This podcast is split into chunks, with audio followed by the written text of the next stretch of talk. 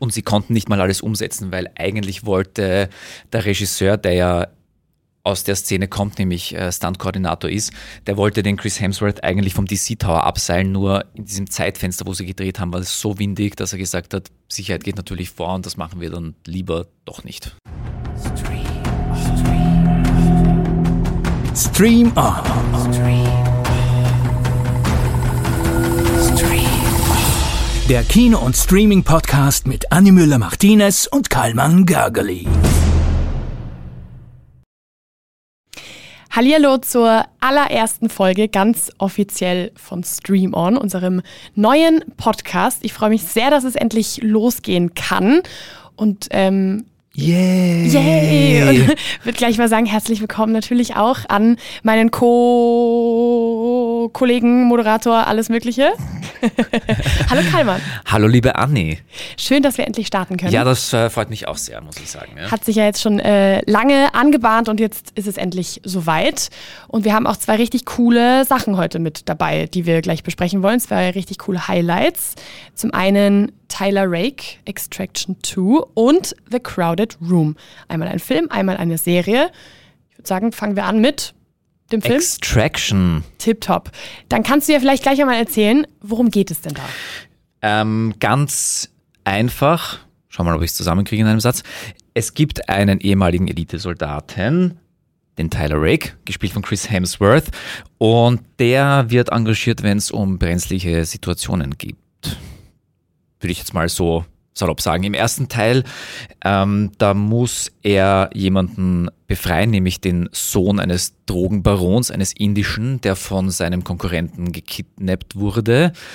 Und im zweiten Teil muss er jetzt ähm, in, aus einem Gefängnis die Familie eines Waffen- und Drogen handelnden Menschen befreien. Sehr cool. Ähm, zu sehen auf Netflix. Glaub, zu sehen auf wichtig. Netflix, ja, gute Info, ja, danke. Gute, gute Info, damit natürlich auch jeder sich auskennt, wo man sich das anschauen kann. Und ganz besonders an ähm, Extraction 2 ist ja, dass Österreich eine ziemlich große und signifikante Rolle spielt, nämlich als Drehort und halt auch als Ort, wo die Geschichte teilweise halt abläuft. Zum einen Gmunden, obwohl es ja nicht wirklich dort gefilmt wurde, sondern ja angeblich in Tschechien. Genau.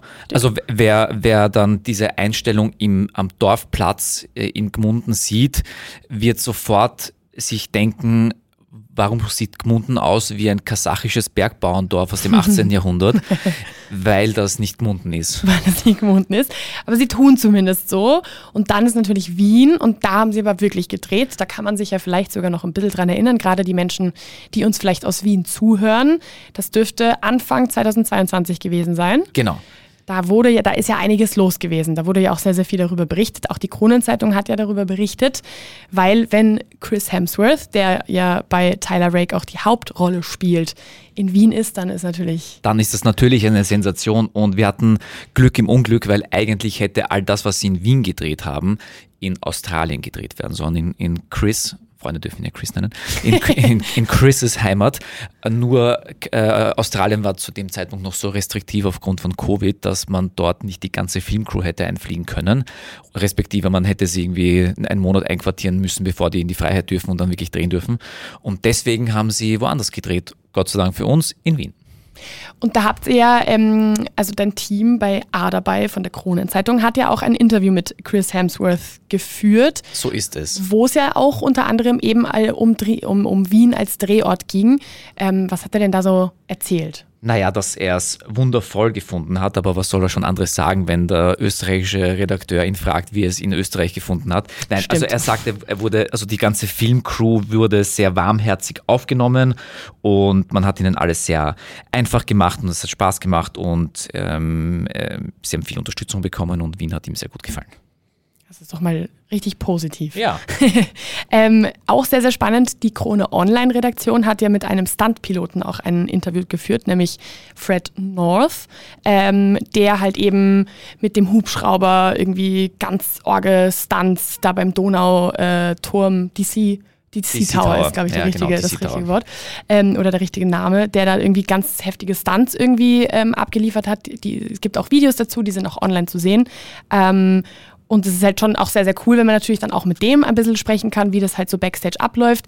Der hat zum Beispiel unter anderem im Interview gesagt, dass es so einen Dreh in Europa noch nicht gegeben hat, weil eben diese hohen Wolkenkratzer gemischt mit dem starken Wind und dass es eben nur einen Weg für den Anflug gab ähm, und auch für den Abflug, dass das sowas sonst nur was ist, wo sie sich halt in der USA mit auskennen, aber in Europa nicht. Also auch sehr, sehr spannend, würde ich sagen. Und sie konnten nicht mal alles umsetzen, weil eigentlich wollte der Regisseur, der ja aus der Szene kommt, nämlich äh, Stunt-Koordinator ist, der wollte den Chris Hemsworth eigentlich vom DC Tower abseilen, nur in diesem Zeitfenster, wo sie gedreht haben, war es so windig, dass er gesagt hat, Sicherheit geht natürlich vor und das machen wir dann lieber doch nicht.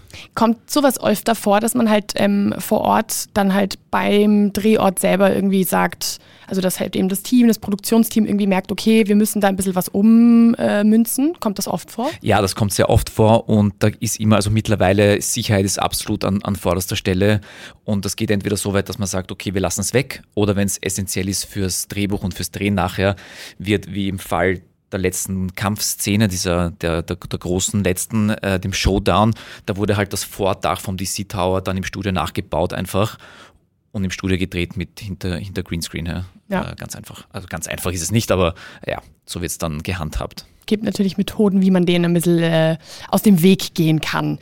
Ähm, sehr, sehr spannend natürlich auch. Auch darüber habt ihr natürlich geschrieben ganz, so ziemlich am Anfang sieht man ja, dass Chris Hemsworth in seiner Hütte in angeblich Munden, Gmunden, da muss ja. ich jetzt ganz aufpassen, dass ich das auch richtig ausspreche. Das ist sehr gut. Äh, sehr gut. Puh. Ähm, dass er eine sehr bekannte österreichische Show schaut. Ja, Trommelwirbel. Trommelwirbel. Dancing Stars. Ja. Das ist natürlich sehr, sehr cool. Also, dass sie das damit einbauen konnten, wie, wie, wie ist denn das passiert? Naja, sie haben schon beim ORF die Rechte auch angefragt. Also, das war jetzt nicht so, sie haben irgendeinen, irgendeinen Ausschnitt äh, genommen. Also, es ist lustig, weil am Anfang, also in der ersten Szene, wo er in der Hütte irgendwas schaut, im Fernsehen schaut er noch Rugby. Und dann in der zweiten äh, hat er sich zu seinem Hund und seinem Huhn gekuschelt und schaut äh, Maria Sandner dabei zu, wie sie es irgendwas zu Samba, glaube ich, erklärt äh, in, in einer Dancing Stars Sendung. Und da mussten sie die Rechte schon noch vorher beim ORF abklären und äh, auch kaufen. Also die haben ganz normal beim ORF angefragt und ich finde es äh, aber cool, dass sie so Lokalkolorit auch tatsächlich dann einstreuen, selbst so bei Kleinigkeiten im Hintergrund. Ja, es gab eine Kleinigkeit und da bin ich mir zu 99 Prozent sicher, dass sie dir nicht aufgefallen ist, weil ich weiß nicht mal selber, wie sie mir auffallen konnte. Und zwar gibt es einen kleinen ich würde fast sagen, Fehler, den sie eingebaut haben. Ähm, das ist ziemlich genau in der Mitte gewesen, wo sie eben schon am DC Tower sind und wo da gibt es halt eine sehr aufregende, actiongeladene Verfolgungs-, nicht ganz Verfolgungsjagd, aber halt es äh, fahren viele ähm, Autos ineinander, sage ich jetzt mal so, ohne jetzt zu viel zu verraten. Da gibt es einen Moment, wo man halt eben unten ähm, bei der Donaustadt irgendwie sieht, dass da ein kleines Standel steht und da steht draußen was mit lecker. Und ich weiß ja als Nicht-Österreicherin, dass man dieses Wort in Österreich nicht benutzt. Das ist wirklich äh, gut, dass dir das aufgefallen ist. Vielleicht äh, machen einfach alle Österreicher die Augen zu beim Schauen. Einfach, weg, einfach wegschauen. einfach ja. wegschauen. Einfach wegschauen. Es war nicht so gemeint. Sie Augen zu so durch. Ja. Fand ich aber sehr cool. Da habe ich mir gedacht, so, das muss ich unbedingt einbauen. Ähm, was wir unbedingt natürlich auch, weil wir ja, das ist ja auch ein bisschen das Ziel dieses Podcasts, ähm, was wir natürlich auch unbedingt alles ansprechen wollen, sind ja spannende Fun Facts zu den Drehs. Wir haben jetzt schon ein bisschen was dazu gesagt. Es gibt ja einige sehr, sehr spannende Zahlen, unter anderem die Zahl 68, die fand ich ganz besonders beeindruckend. Genau, die Zahl 68, das sind die Gegner, die der Chris Hemsworth in der, eigentlich sagen wir mal in der ersten Szene ähm, kaputt macht. Also so richtig K.O. schlägt. Nein, also das, das sind seine, seine, seine Gegner, die er, die er umhaut ähm, in dieser einen Szene. Man muss dazu sagen, das ist ein über 21 Minuten langer One-Shot, das heißt in einem durchgefilmt 21 Minuten. Das ist auch eher eine Seltenheit und sehr, sehr aufwendig. Und normalerweise sind es äh, 15 bis 20 Gegner in, in der Zeit, aber er hat 68. Bigger, better, Chris Hemsworth. Wenn es einer kann, dann er. Definitiv. Ähm, was gibt es denn noch für Stand, hier, Stand, Stand, genau, Stunt-Spezialisten zum Beispiel finde ich ja auch sehr, sehr spannend, die da wirklich aus aller Welt ähm, äh, gekommen sind, die sich darauf drei Monate lang ähm, äh, vorbereitet haben. Das waren insgesamt 400. Ist ja. auch also sehr also, viel. Da, da muss man nochmal dazu sagen, der Regisseur ist einer der Stand, jetzt sage ich auch schon Stand, Stand. Äh, weltweit, ähm, der, der hier die Regie geführt hat und das Hauptaugenmerk oder ein großes Augenmerk liegt eben auf die Stunts und die sind sehr, sehr gut geworden und nicht zuletzt aufgrund wahrscheinlich dieser 400 Menschen, die sich drei Monate lang vorbereitet haben. Nicht schlecht, definitiv. Ähm, da, genau, das hattest du nämlich. Wir haben ja auch die ähm, äh, kleine kurze Werbung hier an dieser Stelle, die TV-Version von Stream On. Und da hast du ja bereits erzählt, da können wir natürlich nicht so sehr in die Tiefe gehen, aber so ein bisschen was besprechen wir da ja auch immer. Da hast du bereits erzählt, dass äh, Chris Hemsworth ja trainiert wurde, ähm, zu drehen mit einem brennenden Arm. Ja. Wie lange wie lang hat das gedauert? Also im, ja, im Zuge dieser, dieser langen 21-minütigen One-Shot-Szene wird auch mal ein Molotow-Cocktail auf ihn geworfen. Klar, was sonst. und da musste dann tatsächlich mit einem brennenden Arm drehen und alleine das Training dafür hat, also die Vorbereitung hat eine Woche gedauert. Nicht schlecht. Also wenn man die Zeit hat, dann äh, ist das natürlich schon mal gut investiert. Ähm, eine Frage, die ich mir sofort gestellt habe am Anfang des Films. Man sieht ja, also der Film geht los. Ich glaube, das können wir sagen, weil das ist kein Spoiler, das sieht man auch im Trailer. Ähm, er erwacht vom Koma, äh, muss erstmal irgendwie schauen, dass er ne, wieder auf die Beine kommt, nämlich im wahrsten Sinne des Wortes. Und da ist er wirklich sehr, sehr dünn. Musste er für diese Rolle abnehmen? Das ist alles Effekt. Da zieht man ihm einfach was Größeres an. Das schaut dann so aus, als wäre er ein bisschen schlanker geworden und, und ausgemergelt, aber nee. Alles Also fake. er, der, der, ich glaube, im Gegensatz zu anderen Schauspielern, die ja sehr in die Extremen gehen für ihre Rollen, also ins Minimum, also ins, runter ins Extrem ist der Chris Hemsworth nie gegangen, eher noch rauf für Thor, ähm, dass er sich da noch rauf trainiert, aber sonst ist er einer der wenigen, die konstant seinen Körper über die Jahrzehnte gleich gehalten haben vom, vom Volumen und immer nur noch ein bisschen mehr Masse zulegt für die Thor-Filme, aber sonst abgenommen wirklich hat er eigentlich noch nie und jetzt auch für die Rolle nicht. Ja. Okay, weil da habe ich mir gleich gedacht, ma, das wäre ja Udi Schande. Der Arme, die ganzen Der Muckis Arme. weg. Nee. Das kann man doch nicht tun. Aber gut, immerhin. Ähm, und es wurde ja, also vor dem DC Tower wurde ja gedreht. Es gibt auch natürlich einige Szenen, die drinnen stattfinden. Haben die wirklich drinnen stattgefunden? Ja, ja. Okay. Also da muss ich jetzt ehrlich gestehen, ich weiß nicht alle. Ich weiß von den Szenen, wo ich, also ich, ich kenne jetzt auch nicht, wie alle Räumlichkeiten drinnen aussehen, äh, aber viele wurden auf jeden Fall, also die, wo ich, wo ich das Interieur auch kenne, weiß ich, dass das drinnen geschossen wurde, ja. Okay. Das heißt, es hat sich schon gelohnt, dass sie auch in Wien gedreht Ja, haben. auf jeden Fall, auf jeden Fall. Das haben sie dann, glaube ich, auch ausgekostet, weil dann nochmal das Set innen nochmal woanders zu machen, ist dann nochmal ein Aufwand. Da haben sie dann alles gleich in einem Aufwasch gemacht. Sehr, sehr cool. Ähm, jetzt interessiert mich natürlich, was hat dir denn gefallen oder vielleicht auch nicht gefallen an dem Film?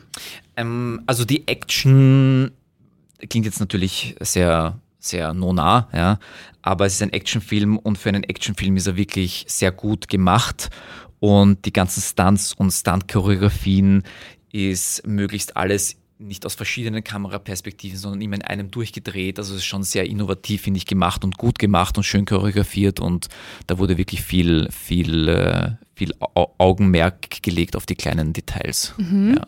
Also das ist etwas, was mir sehr gut gefallen hat.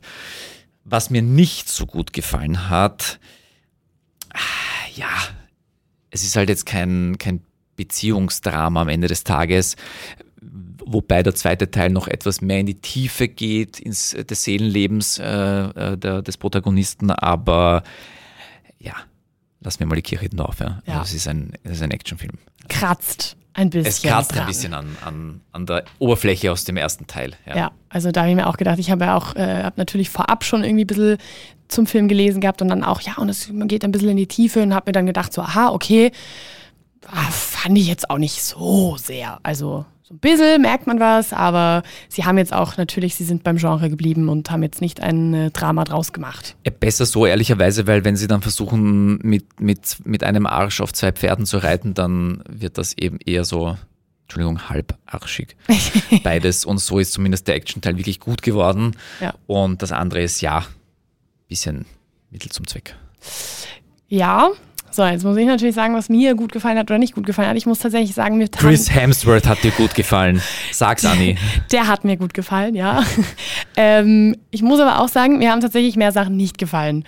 Einfach weil ich aber auch, muss ich auch dazu sagen, Action ist nicht so mein Genre. Da finde ich einfach, die sind halt oft einfach sehr gleich, die Filme. Und das war halt in dem natürlich auch so. Es gab natürlich so einige der klassischen Szenen, die eine, wo im fahrenden Zug jemand ähm, er irgendwie mit einem äh, kämpft und sein Kopf wird aus dem Zug rausgehalten und dann kommt natürlich der Tunnel und oh mein Gott, schafft er es. Ja, typische Szene finde ich. Auf sowas bin ich dann immer so ein bisschen so, okay, ja, kann ich nicht so viel anfangen. Ähm, was mir dafür gar nicht mal so schlecht gefallen hat, war ähm, zum einen, natürlich sind alle Charaktere super cool, das gehört ja irgendwie auch ein bisschen dazu. Ähm, das nervt mich normalerweise ein bisschen, aber ich fand äh, die eine weibliche Figur, Nick, die halt so quasi seine, ich nenne es jetzt mal Managerin ist, die ist so cool geschrieben. Ja. Also da wird es mir zwar ein bisschen kalt beim Zuschauen, aber fand ich sehr, sehr, also das hat mir wirklich gefallen. Das war sehr positiv. Bei dem Rest, ähm, ja, halt auch ich so. Ich könnte mir einen Spin-off mit dir ehrlicherweise auch schon vorstellen. Ja. Also, ja. Hm. Naja, da, aber da sprichst du jetzt schon was Gutes an. Es heißt ja, dass ein dritter Teil kommen soll. Also es, sie lassen sich das Ende auch immer sehr offen, beim ersten auch. Da war dann aber klar, weil sie schon gedreht haben, dass der zweite kommt. Also ich kann mir recht gut vorstellen, schauen wir mal, wie die Zahlen jetzt sein werden. Äh, aber ich kann mir gut vorstellen, dass es ein großer Erfolg ist, äh, weil sie auch da ordentlich reinbuttern in die, Pro, in die Promo. Mhm. Also ich glaube, der zweite wird auch sehr erfolgreich und ich gehe mal davon aus, dass es zumindest einen dritten Teil geben wird. Okay. Ja. Findest, ist es, findest du, ist es nötig? Also nötig? Was ist schon nötig, ja? also äh. kann, man, kann man da jetzt noch so viel rausholen? Oder glaubst du, vielleicht ist es, wird das sogar so eine Reihe, die wirklich mh, mm, recht lange noch wird? Ich meine, die Frage, die Frage kannst du auch bei Mission Impossible stellen, ja? Ja, da ist meine Antwort dann halt. acht Teile? Meine Antwort ist nein. Ich gehe jetzt. Aber wie gesagt, es ist halt auch wirklich nicht mein Genre. Ich kann ja. nichts damit anfangen. Also ja, braucht es vier Staffeln äh, Stranger Things? Ja. Ja, weil es dir gefällt, siehst du. Ja, äh, für, ja für mich braucht es auch vier Staffeln Stranger Things, aber ja, brauchen, brauchen, braucht, es braucht auch einen Teil nicht, aber es ist, äh, es glaube ich, es wird sich schon ausgehen, dass man dann daraus eine Reihe macht. Hm, ich glaube, jetzt müssen sie dann aber langsam irgendwie aufpassen, dass sie sich nicht ganz schlimm wiederholen, sondern mhm. irgendwie ein bisschen innovativer werden dann. Ja. ja noch mehr in die Tiefe seines Charakters gehen. Es wird dann am Ende vielleicht doch ein Sozialdrama. und ja. keine Stunts und keine Action mehr. Ja. Das kann ich mir gut vorstellen. Ja, dann das wäre ja, das wäre ja super spannend. Ähm, was willst du? Ah ja, genau.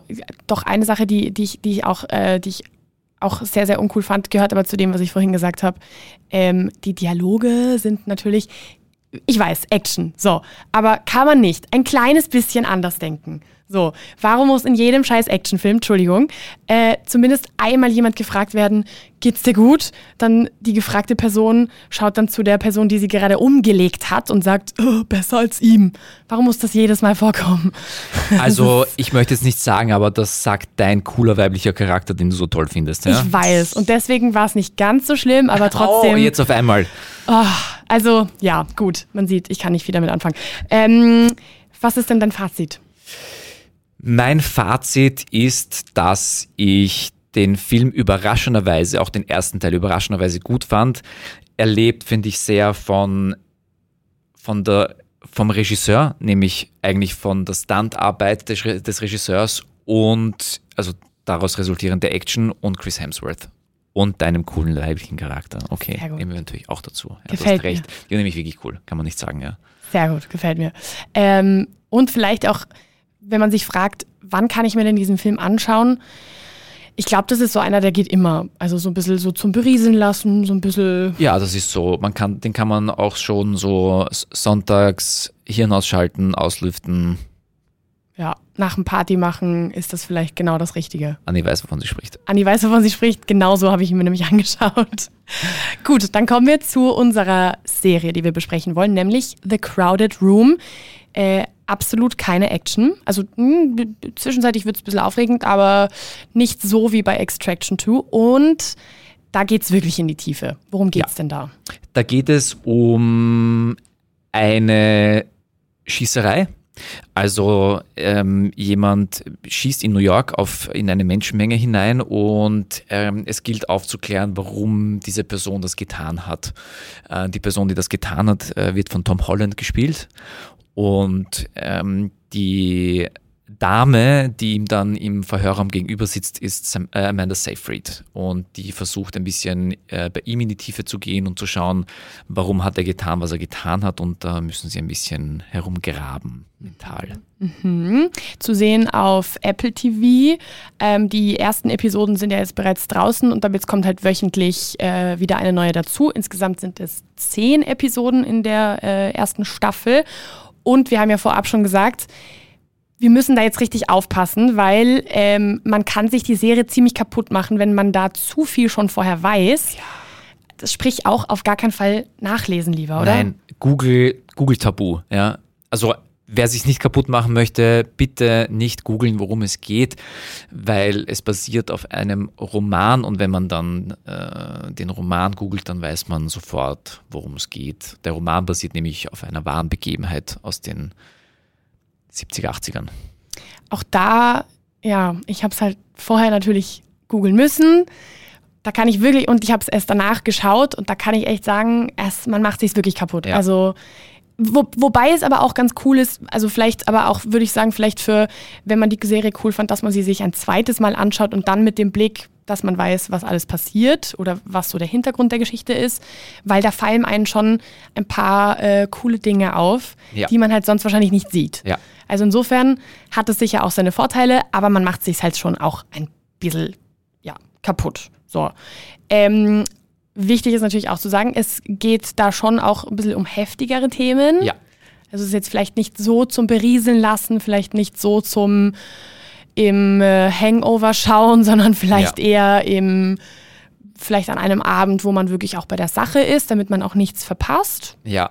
Würde ich sagen. Und äh, was Apple auch ich weiß nicht, wie, ich hoffe, dass es was bringt, bei, auch bei anderen Serien wie, ähm, hat die Serie geheißen mit 13 Reasons Why. 13 Reasons Why, ja. wo immer dieser Disclaimer eingeblendet wird, wenn jemand Probleme hat, dann gibt es ja diese Hotline oder diese Seite, wo man sich hinwenden kann, weil es geht um Missbrauch, es geht dann später auch um äh, Selbstmordversuch und so äh, in den späteren Folgen.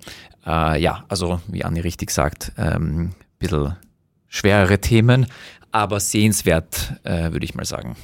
Ihr habt ja auch da, ähm, äh, das Aderbei-Team hat ja auch da äh, ein kann ich eigentlich Aderbei-Team sagen oder ist es eher. Ja, das Unterhaltungsteam der Gut, Krone. Das ja. Unterhaltungsteam ja. der Krone, so.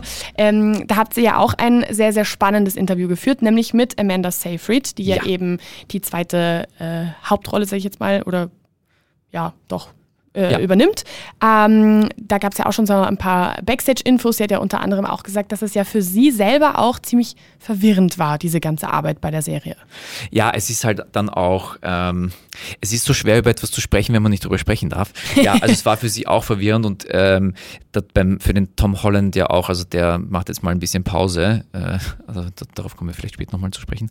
Ähm, ja, es ist ein bisschen verwirrend, weil man, weil man den Überblick ein bisschen verlieren kann schon. Ähm, vor allem, wenn man selber involviert ist und dann irgendwann später sich die, die Fäden erst zusammenfügen und dann das Gesamtbild dann erscheint. Und ähm, ja. Ja. Verständlich, dass sie sich ein bisschen, ein bisschen verwirrt gefühlt haben könnte. Ja, ich glaube auch. Also ich, es geht ja gleich schon mit, mit, mit, dem, äh, mit der ersten Szene los, finde ich so ein bisschen. Da fängt es schon an, okay, in welche Richtung geht das jetzt? Und dann ist gleich am Anfang ja schon diese Schießerei, die du gleich am Anfang ähm, gesagt hast. Und danach checkt man erst so, ah, Moment, das geht ja jetzt erstmal an die Anfangsgeschichte. Also es ist schon ja. ein bisschen, ja, muss man schon aufpassen. Ähm, was hat denn äh, Amanda Seyfried noch so im Interview euch so erzählt? Ja, sie hat ein bisschen darüber gesprochen, wie sie sich, äh, also die, die Geschichte teilt sich ja so ein bisschen in, in zwei in zwei Ebenen. Die eine ist die, die, die Jetztzeit oder im, die, im Film Jetztzeit, weil der Film spielt ja äh, Ende der 79, glaube ich, Ende der 70er, Anfang der 80er Jahre, also die Serie. Und das die eine Szeneebene ist die Gegenwart, wo sie im Verhörraum sitzt mit, mit Tom Holland und ihn befragt. Und die zweite ist die Vergangenheit. Und in der, in der Gegenwart sitzen, sind sie ja nur zu zweit. Sie sitzen die ganze Zeit in einem Raum und reden die ganze Zeit nur miteinander. Mhm. Ähm, also eine Art, ein bisschen kammerspielmäßig. Das heißt, eigentlich hört sich das recht langweilig an, aber, aber die zwei, zwei machen das schon sehr, sehr gut und mhm. äh, ist wahrscheinlich auch dem Umstand geschuldet, dass sie sich ein bisschen darauf vorbereiten durften, wie die Amanda Seyfried verraten hat, was eher so ein Luxus ist in heutigen Produktionen, wo alles zacki, zacki, zacki auf Zeitdruck gemacht wird. Mhm. Und da hatten sie aber wirklich Zeit, sich zu beschnuppern und sich mal gegenseitig einzufühlen und aufeinander einzugehen und dann erst äh, an, angefangen zu drehen. Merkt man auch. Also die, das passt schon irgendwie ja. so. Die, die, die ja. Szenen mit den beiden, das ist, ähm, da, da schaut man wirklich gerne zu, finde ich. Das Definitiv. Ist, das ist echt, das macht wirklich Spaß. Eben weil du sagst, ähm, das wirkt jetzt vielleicht langweilig, aber oder klingt vielleicht langweilig, ja. aber ist es wirklich gar nicht. Also das ist, das sind fast sogar die besten Szenen irgendwie, wenn sie dann so versuchen, heraus oder wenn sie versucht herauszufinden, was es mit dieser Schießerei auf sich hat und so, das ist schon sehr, sehr cool gemacht. Und Tom Holland ist ja nicht nur in der Hauptrolle, sondern er hat ja auch mitproduziert. Das heißt, er war ja wirklich äh, maßgeblich an dieser Arbeit hier beteiligt. Und du hast es gerade schon gesagt, das war ja doch auch ein ziemlicher Brocken und deswegen nimmt er sich gerade eine Auszeit, eine ja. einjährige.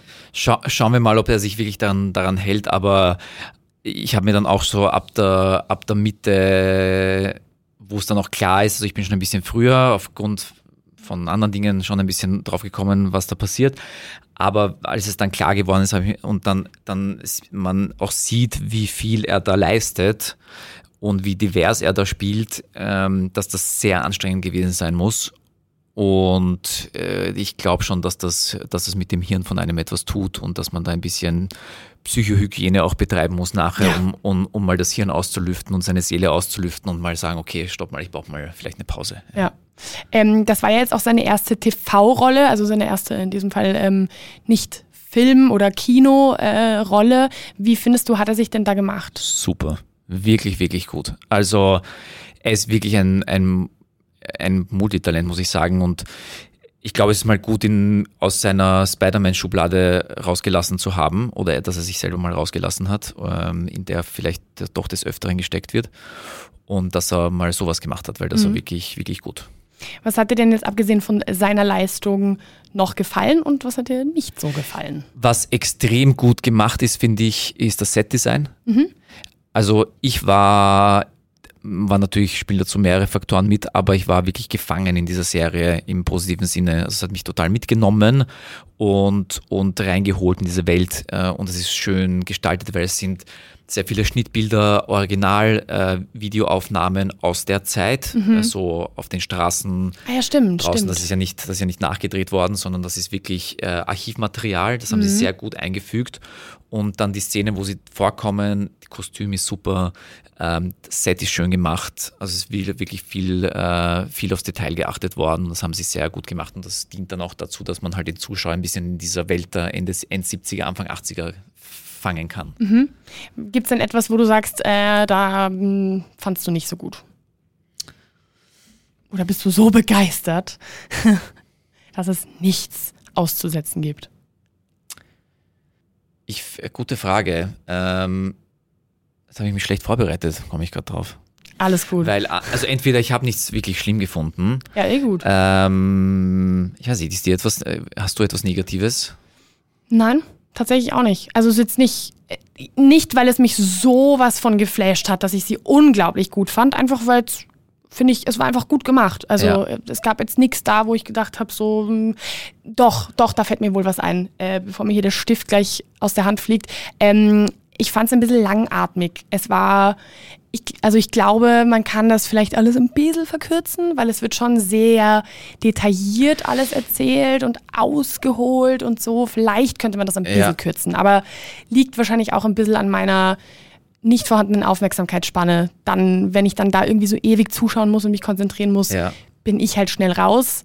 Ganz klassischer Millennial. Ja, also da gebe ich dir recht. Ehrlicherweise, man hätte auch einen Film daraus machen können to be honest. Es war auch ursprünglich als Film geplant, mhm. ähm, in der Hauptrolle Leonardo DiCaprio. Oh. Ja, und ist dann aufgrund von Rechtestreiten ähm, doch nicht realisiert worden und jetzt mhm. am Ende eben als Serie dann, dann gekommen. Ah ja. Aber ursprünglich war es als Spielfilm geplant vor sehr langer Zeit mit Leo in der Hauptrolle.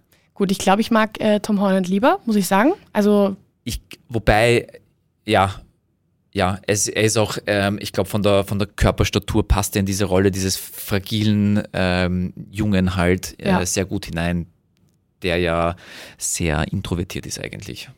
eine Sache, die mir auch sehr, sehr gefallen hat, die ich unbedingt ansprechen wollte. Ähm, vor allem, wenn man es sieht und weiß, worum es geht, das Intro. Erstens mal ist es, Ja. finde ich, wirklich schön gemacht, wirklich schön gezeichnet, produziert, wirklich ganz toll. Und zweitens verstecken sich da schon so ein, so ein paar kleine Indizien, Mhm. Ja. die man eben sieht, wenn man es weiß. Ähm, und das fand ich ganz cool, muss ich sagen. Also das hat mir irrsinnig gut gefallen. Ähm, Der Titel verrät eigentlich alles. Der Titel verrät eigentlich alles ja, aus der Ja, Serie. Wenn man dann weiß, worum es geht, verrät der Titel dann am Ende des Tages eigentlich sowieso alles. Ja, aber wenn man es nicht weiß, nicht unbedingt. nicht unbedingt. Ja, es ist nicht so schlecht. Also da sind, da sind gute, gute versteckte Geschichten drin und also das gefällt mir auf jeden Fall ganz gut. Fazit, was würdest du sagen? Fazit. Es ist eine sehr gute Serie, die man eigentlich bingen, man ist gezwungen zum Bingen, weil man will wissen, wie geht es weiter und warum ist das jetzt so ein großes Theater und diese Schießerei. Äh, Es ist jetzt aber nicht so die typische binge-worthy Serie, würde ich jetzt mal sagen, aber man, irgendwie ist man dann trotzdem dazu verleitet, eben durchzuschauen, damit man weiß, was passiert eigentlich. Ja. Und es lässt sich tatsächlich sehr schnell, also es mh, vergeht schnell, sage ich jetzt mal. Ja. Auch wenn es irgendwie, was ich gerade gesagt habe, langgezogen ist, aber trotzdem, also mir sind die Folgen gar nicht so lange vorgekommen. Das sind 10 mal 50 Minuten, also Ja. schon lang, ja. Ja. Aber es ist, äh, also ich fand am Ende, du sagst, es war ja streckenweise die Story ein bisschen langatmig, ja, aber am Ende des Tages war es dann doch relativ kurzweilig. Ja. Ja.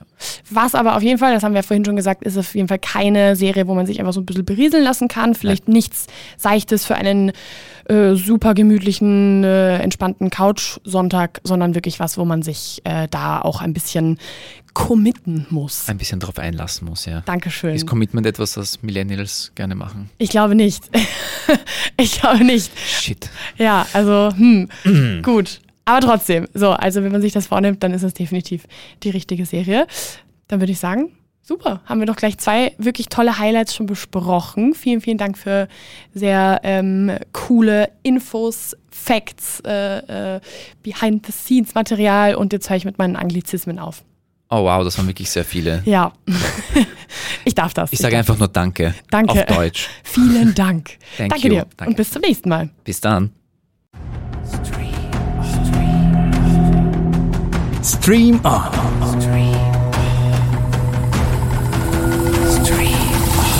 Der Kino- und Streaming-Podcast mit Annie Müller-Martinez und Karlmann Gergely.